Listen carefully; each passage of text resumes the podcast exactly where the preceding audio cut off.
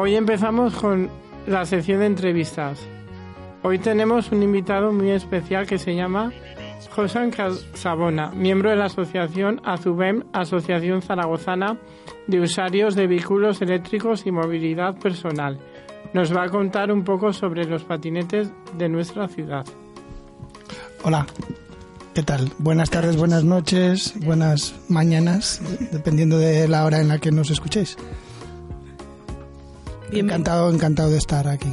Bienvenido, Josan. Como bien ha dicho José, este año estrenamos eh, nuestra sección de entrevistas, ¿no? Y nos apetecía contar, hemos hecho un poquito de investigación y tenemos muchas dudas sobre algo que ahora está en auge, que es el uso de los patinetes, ¿vale? Entonces nuestros chicos han preparado unas preguntas, esperamos que expriman toda esa información que necesitamos y que necesitan los radio oyentes, porque es un tema que todavía es un poco desconocido. Muy bien, encantado. A ver si os puedo ayudar. ¿Nos podrías contar un poco de dónde viene la moda del patinete eléctrico? Mm. Bueno, los patinetes hace mucho que se inventaron. De hecho, tenemos fotografías que, casi son de, de principio del siglo XX y bueno, estamos seguros de lo que es el hecho en sí mismo de deslizarnos con una tabla y sujeto, pues viene desde de siempre, desde que se inventó la rueda seguramente. Luego lo que ocurrió fue que poco a poco los materiales permitieron hacer unos patinetes más ligeros. Eran los patinetes que todos conocemos como el patinete de juguete, que tenían los niños y las niñas. Y lo que ocurrió fue ya eh, en el siglo XXI es que se inventaron unas, mm, unas baterías mucho más modernas que las que antes existían. Antes existían unas baterías básicamente basadas en el plomo. Ahora mismo están utilizando otros otros sistemas que permiten que sea mucho más potente y además mucho más duradera. Eso supuso crear unos motores mucho mejores y eso es lo que al final dio con, la creación de, los patinetes. Mm, como todos sabemos, existen otros vehículos de movilidad personal, como eran las, las sillas de ruedas, los patinetes de cuatro ruedas, que ya existían en hace mucho tiempo. Pero ya os digo que con esta creación de los motores más potentes se, se crearon lo que hoy conocemos como el patinete eléctrico, que es lo que estamos viendo hoy en día en nuestra, en nuestra ciudad. Y bueno, me decías de lo de la moda. La, moda en concreto de que se, de que se extienda un poco por, por la ciudad y que la gente alquile, dicen que empezó en California. Hubo una empresa que se le ocurrió alquilar esos patinetes. De modo que a través de la geolocalización, ya sabéis, como, como lo de Internet, los satélites, que ahora mismo ya saben en dónde estamos en, en, todo momento, gracias a los satélites, pues pusieron unos aparatitos de esos a los patinetes y empezaron a alquilarlos y tuvo muchísimo éxito. De tal modo que se extendió, se extendió, aparecieron nuevas empresas y esas empresas acaban de llegar relativamente hace poco a Zaragoza. Muy bien. Por eso vemos tantos. Tenemos algunas curiosidades al respecto, ya que vemos circular los patinetes por las aceras y también por el carril bici. ¿Por dónde pueden circular realmente? Es una pregunta, esa es la pregunta del, millón. No, es que esa pregunta, o sea, es que cuando voy de, mi casa a la fundación veo patinetes y bicis por todas partes. Digo, a ver, los patinetes, ¿por dónde pueden circular realmente? Muy bien. Bueno, la, la pregunta es muy buena y, es, y, y como buena que es, también necesita bastante explicación. Si la pregunta es ahora mismo, hoy por hoy, sí que pueden ir por la acera porque todavía no hay ninguna normativa que impida que los patinetes puedan ir por la acera. Lo que es cierto es que mucha gente opinamos, y la asociación de que un poco represento opina, que la acera no es el mejor de los sitios para ir por patinete. Ni mucho menos. Y que es conveniente regular eh, que el, patinete circule por otros sitios que no sean la acera, como por ejemplo el carril bici o las calles que van a que, que, tienen como máximo 30 kilómetros por hora de velocidad. Eso es lo que nosotros pensamos. Pero también pensamos que hay ocasiones en las que se puede ir con patinete a una velocidad muy pequeñita. Como por ejemplo, gente que tiene una movilidad reducida. Tenemos, de hecho, en la asociación mucha gente que no está tan mal como para ir en una silla de ruedas, pero no está tan bien como para ir en una bici o andando, porque tienen pues múltiples mm, dolencias y, y, temas, porque les han operado, pues porque o porque tienen una dolencia degenerativa o lo que sea, y les viene muy bien ese patinete. Estas personas pensamos que es conveniente que puedan seguir yendo por la acera porque a, mm, ir a, a, determinada velocidad por un carril de 30 kilómetros por hora es demasiado para ellos, mientras que si van despacito, pues no pasa nada. Y, y, otra cosa que otra cosa que ocurre son los papás y mamás que van a buscar a sus hijos. Los papás y mamás que van a buscar a sus hijos llevan unos apliques que permiten que el niño vaya sujeto con un casco al patinete. Y es, en esos casos nosotros también pensamos que es conveniente que los papás y mamás puedan ir por la acera en determinados tramos. Aunque preferimos evidentemente que vayan por carril bici, hay veces que no hay carril bici por toda la ciudad. Y preferimos que esos patinetes no vayan con el menor en la calzada, con los coches, sino que vayan mejor por la acera. Esos serían los dos únicos casos en los que vemos que el patinete puede ir por la acera. El resto de los casos pensamos que el patinete tiene que ir o bien por la vía de 30 o bien por el carril bici. Es un poco larga la, explicación, pero conviene, porque, claro, ahora mucha gente dice, oiga, pero es que la gente sigue yendo por la acera. Bueno, realmente pueden, pero dentro de poco, cuando salga la, la reglamentación, no podrán ir y podrán ser multados. Ya nos has dicho eh, por dónde pueden circular, aunque bueno, todavía no esté regulado. Pero una de las dudas que también nos surgía es la velocidad a la que pueden o deben ir, ya que hay veces que eh, vemos pa pa patinetes a muchísima velocidad y es algo que asusta. Uh -huh. De hecho, ya ha habido algún accidente provocado por exceso de velocidad. Uh -huh. Pues sí, lo, como vamos a ir poco a poco por sitios por donde va el patinete, vale, por, en, en la acera el patinete debería ir a la velocidad de un peatón. Una velocidad de un peatón es difícil de medir, pero más o menos es en, torno a los 5 o 7 kilómetros por hora. A veces incluso debería ir a menos, simplemente sería como el patín con, con el pie en la tierra y andando, como un peatón. ¿vale? Esa sería la velocidad lógica y normal de, de, una, de un patinete en la acera. En el carril bici, realmente, aunque no lo, aunque no lo hemos, aunque no lo sepamos muchos, el, el carril bici también tiene regulada una velocidad. Los ciclistas tampoco pueden ir a una velocidad muy, muy loca. Lo que sí que ha establecido como, como norma más o menos que va a salir en el, que seguramente saldrá en el pliego del ayuntamiento y que también lo va a incluir la DGT, estamos hablando entre 25 y 30 kilómetros por hora. 30 kilómetros por hora, para mí, yo creo que es demasiado en un, en un carril bici. ¿Vale? Pero lo que sí que está claro, lo que dice el ayuntamiento es que como máximo los, estos vehículos podrán alcanzar la velocidad de 25 kilómetros por hora. Ah, me preguntaréis, ¿25 kilómetros es mucho o poco? Yo, yo pienso que es bastante y, y os puedo asegurar por la experiencia que, tengo y la que tenemos, que 25 kilómetros por hora sería como el máximo de velocidad básica que normalmente vamos los, los patines. Pero tiene que ser en una zona, pues eso, muy visible, que no sea oscura, que no nos pueda aparecer un peatón. Por supuesto, estoy hablando de un carril bici y con todas las circunstancias en las que podamos acelerar tanto. 25 kilómetros por hora parece que no, pero sí que es una velocidad bastante grande. Luego, nosotros, los patines, tenemos una cosa que se llama eh, velocidad de ecológica, que es para ahorrar un poco en batería, y en torno a, nos movemos en torno a los 15, 18 kilómetros por hora, para que os hagáis más o menos una idea. Que es básicamente también como va un, un ciclista a una, a una buena velocidad, en torno a los entre los 15 y los 20 kilómetros por hora. ¿Cualquier vehículo contamina? Ya sea coche, autobús o moto, ¿este medio de transporte contamina?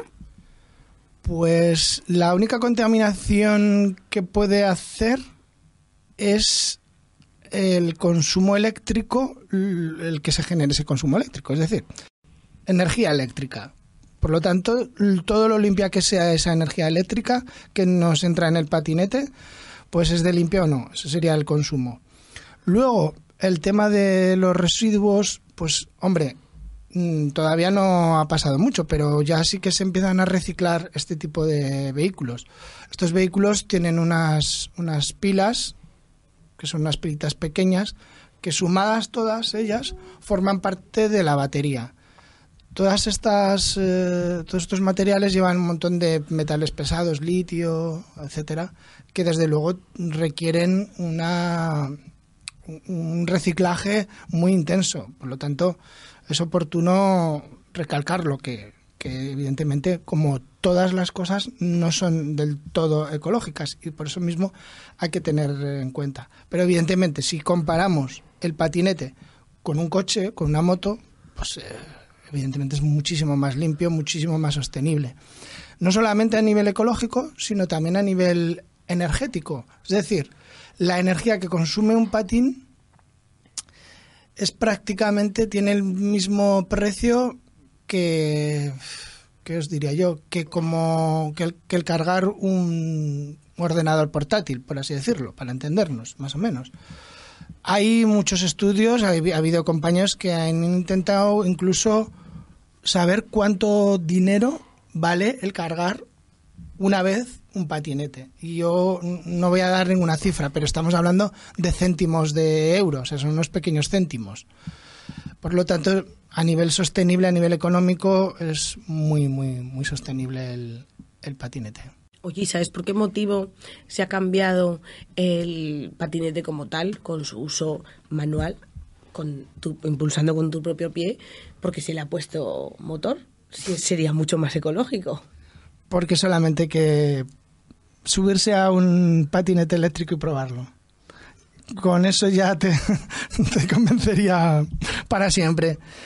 Una vez que tú te subes a un patinete y te deslizas, la sensación que te genera es muy, muy gratificante. Es una maravilla. Entonces, claro, evidentemente es, eh, es un deporte y es, es muy bonito y es un ejercicio muy chulo el patinar con el pie. Pero estamos hablando de que eh, lo que han inventado y el invento que a nosotros nos gusta es, es el, es el deslizarnos a una velocidad muy chula, donde te golpea el aire, vas de pie, sientes el contacto muy cercano con- con la pista. Es muy distinto a ir en bici, es muy distinto incluso a ir en bici eléctrica, es muy distinto a ir en moto, o sea, no tiene, es una sensación completamente distinta, es, es deslizarte. Y claro, me imagino que quien lo prueba, pues le gusta y, y, y los que lo inventaron dijeron, bueno, creo que hemos hecho un muy buen invento. Y en lugar de coger un, un coche, transporte público o una moto o autonomía, es mejor cir- circular en patinete por ciudad. ¿Por qué? A ver, yo creo que los transportes públicos colectivos son fundamentales, son buenísimos y, tienen que existir. Y de hecho nosotros también lo que decimos es que estaría muy bien que se pudiera conectar los vehículos de movilidad personal, es decir, los patinetes, con los vehículos de transporte colectivo para grandes distancias. Por ejemplo, decimos, el patinete podría ser el vehículo ideal para hacer la transición de una persona que viene de un pueblo, deja el coche, coge el patinete, llega a, o sea, aparca, llega al tranvía, mete el patinete, el patinete le acerca directamente a su trabajo. Es decir, es el vehículo ideal. ¿Por qué? Pues porque pesa 11 kilos. Pesa muy poco. Mm, No tiene casi peso y su tamaño es reducido. Hay mucha gente que lo lleva en una mochila. Mm, Se lo echan al hombro y ya está. Esa es la gran ventaja. Eso no lo puedes hacer ni con una bici, no lo puedes hacer con una moto, no lo puedes hacer con ningún otro vehículo. Entonces, sí que pensamos que es muy importante los transportes públicos colectivos, pero este en concreto tiene esa gran ventaja, que lo metes en cualquier sitio, que llegas a tu trabajo, eh, si tú trabajas en una oficina, en un taller o donde sea, lo puedes dejar en una taquilla, lo puedes dejar debajo de la mesa, lo puedes dejar en, en cualquier sitio. Entonces, tiene esa ventaja, claro. Si quizá sacara alguna desventaja, ¿no? Porque hay que verlo todo, es que aunque las baterías ahora mismo son muy buenas, mm, tienen como un límite, evidentemente. Ahora mismo estamos en torno a unos entre 20 y 30 kilómetros de límite, dependiendo, claro, es que todo depende de un montón de cosas. Cuánto peses, eh, por qué zonas vas, si subes muchas rampas, si subes muchas cuestas, etcétera. Pero en torno a los 20 kilómetros por hora. Hay muchos truquillos, como por ejemplo llevar dos baterías. Ahora mismo también hay pro- pronta una revolución que está a punto de llegar, que son, digamos, la nueva tecnología de baterías, que no van a ser de litio, que van a ser de grafeno, y estas baterías van a cambiar no solamente el mundo de la movilidad, sino van a cambiar el mundo entero en general en un montón de, de aspectos, ¿no? Pero, so- pero evidentemente nosotros los de la movilidad mm, vemos esas baterías y decimos, madre mía, pues estamos hablando de, multiplicar casi por 10 o por 5 la capacidad, la duración, la potencia. Entonces, mm, pensamos que sí, que el futuro que el futuro está ahí. O sea, cuando me hablas de las ven- ventajas o inconvenientes, aunque tenga todavía algunos inconvenientes, el futuro indudablemente va a estar ahí en, en los vehículos de movilidad eléctrica. El patinete, por su ligereza y, y por su prestabilidad, es muy bueno, pero también vamos a volver a, vamos a ver más cosas como coches eléctricos, camiones eléctricos, vamos hacia un mundo donde las baterías van a ser las protagonistas. ¿Cuántos tipos de patinetes hay en Zaragoza? ¿Y cómo funciona? Ahora mismo operando en Zaragoza, las cuatro empresas, cada una tiene un color, y prácticamente todas estas empresas, menos eh, una de ellas que tiene un patinete un poquito más grande, utilizan el mismo modelo de patín. Lo único que cambia es el color. El tipo, el tipo de patinete que usan las empresas de alquiler es el Ninebot ES2. Y otros patinetes que podéis ver por la ciudad, que no son de alquiler, sino que son propietarios, son los que el 90%, 99% de los miembros de la asociación de la comunidad de, de patineteros tenemos es el Sound, que es un patín distinto. Y si ahora nosotros eh, queremos probar esto del patín, mm, ¿cómo lo hacemos? ¿Cómo se gestiona el alquiler de un patín? ¿Nos puedes contar un poquito? Pues elegiríamos cualquiera de las cuatro empresas que hay, nos meteríamos en la aplicación de esa empresa, nos la descargamos, la inscribimos, ponemos etcétera. Algunas de ellas tienen una especie de bonos especiales para ir gratuitamente y si no lo que tendremos que poner es nuestra, nuestro número de tarjeta de crédito.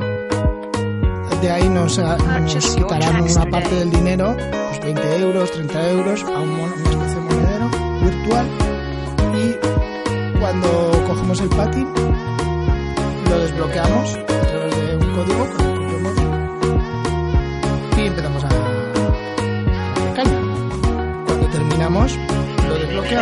y en el móvil pues nos aparece pues la- los kilómetros que hemos hecho, el tiempo que hemos estado y la cuantía de dinero que nos ha, que nos ha costado el viaje. Es muy difícil aprender. No es muy difícil aprender. Yo creo que es más sencillo que ir en bici, incluso. Porque lo único que tienes que tener en cuenta pues, es el equilibrio,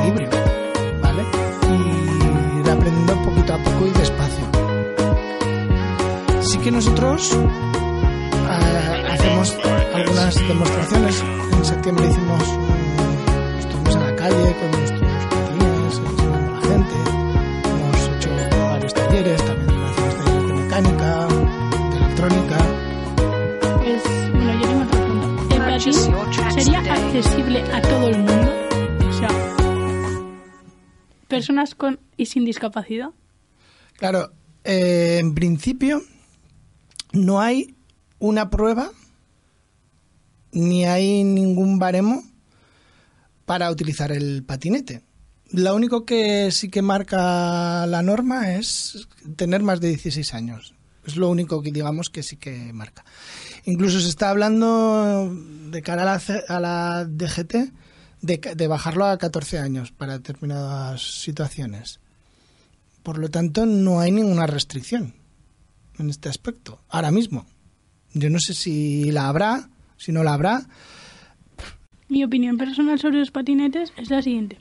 Para las personas con algún tipo de discapacidad, nos parece un obstáculo, un peligro, porque nos podemos tropezar y hacernos daño, porque no está regulado por ninguna ley y las personas que los usan los dejan en cualquier sitio, en mitad de las aceras, en mitad de las calles, y nos gustaría que se regulara de alguna manera.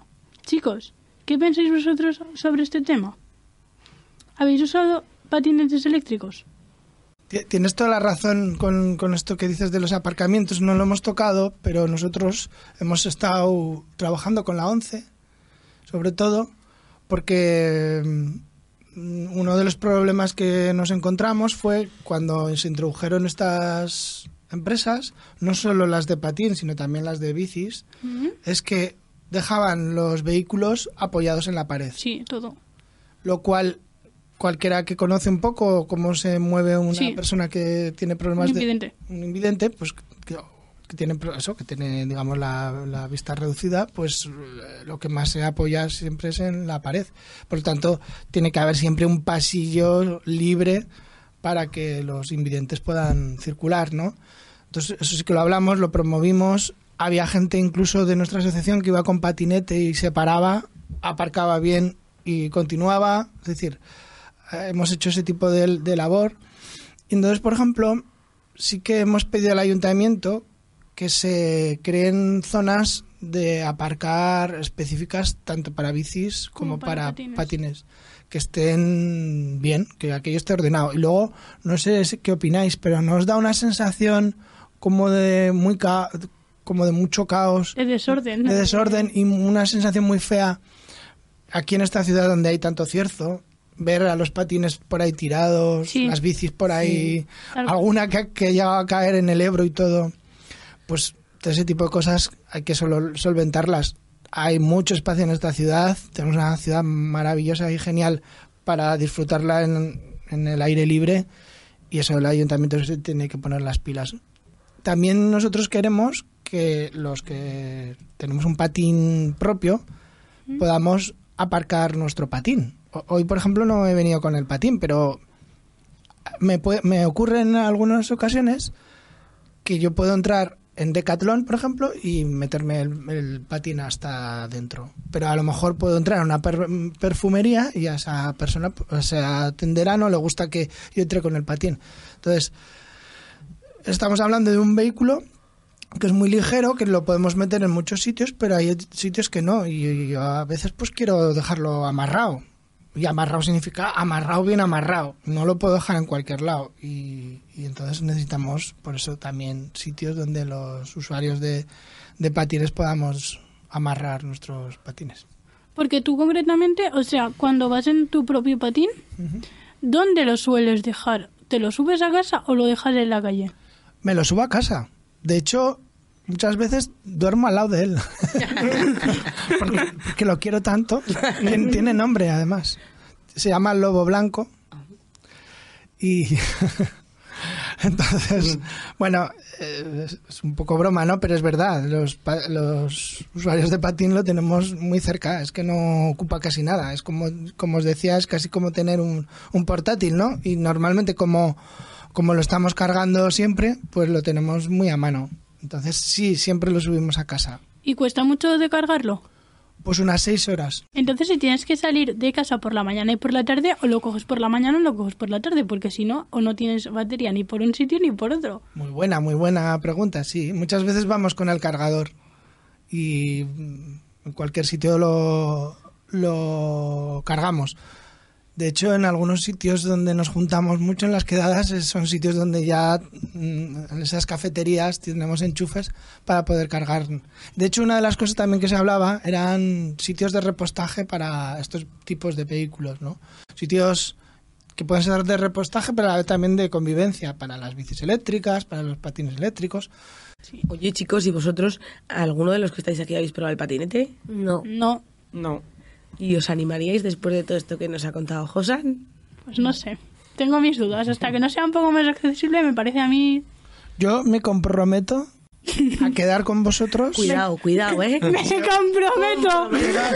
Claro, claro. Me comprometo a llevar mi patinete allá donde estéis. Sé que estáis en muchos sitios distintos, porque estáis en este barrio, en este otro barrio, os movéis muchísimo. Pero me decís, eh, que estamos aquí, en este barrio, yo acudo con el patinete y lo probáis. ¿Y si te caes? Llevaré casco. Venga, No os preocupéis porque llevaré casco. Se, se puede intentar. claro. Oye, Josan, eh, ha sido un placer contar contigo en nuestro programa de radio. Estrenas nuestra sección de entrevistas. Oh, qué suerte, madre mía. Y nos encanta que, que nos hayas eh, contado un poco sobre los patinetes porque teníamos mucha curiosidad y es algo que nos llama mucho la atención y saber un poquito más sobre este tema siempre enriquece, ¿verdad? Que ahora sabemos cosas que Sí. antes no sabíamos. Pues yo os quiero también agradecer que hayáis pensado en mí, que me hayáis traído aquí. También, de la misma manera que he hecho el ofrecimiento para que probéis mi patinete, también os ofrezco, os ofrezco nuestra casa, que es una casa virtual, que es nuestra página web, nuestro Facebook, nuestro Instagram, nuestro Twitter de la asociación, que además tenemos un, un grupo de Telegram de casi 500 personas mm, que son usuarias y que compartimos ahí un poco nuestros desvelos, nuestros problemas, nuestras alegrías y nuestros y nuestras cosas, nuestras quedadas. Este sábado, por ejemplo, vamos a hacer una quedada y que estáis, por supuesto, bienvenidas y bienvenidos. Recordamos Asociación Azubem, Asociación Zaragozana de Usuarios de Vehículos Eléctricos y Movilidad Personal. Pues muchas gracias de nuevo, Josán. Un placer A tenerte con nosotros. A vosotras. Gracias.